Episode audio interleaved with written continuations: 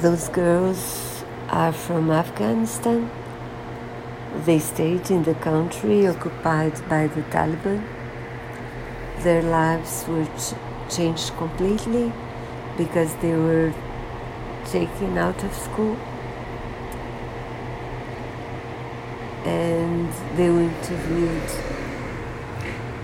three months after the occupation and also a few days ago. The, some of them are depressed, they don't feel like doing anything. Some decided to keep learning one way or the other, reading books, studying online.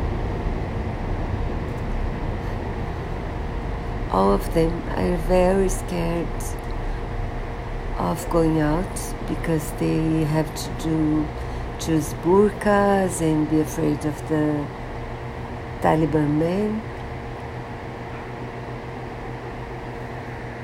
And it was so, so painful to listen to them,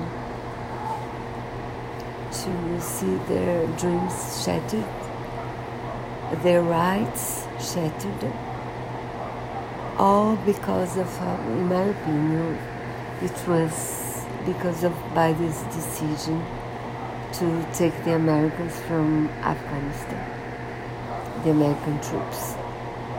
So I do put the blame on Biden for all of this, and I do recommend you to listen to this to this episode because they do want to be listened to, and it's our job to listen to them and maybe find a way to help.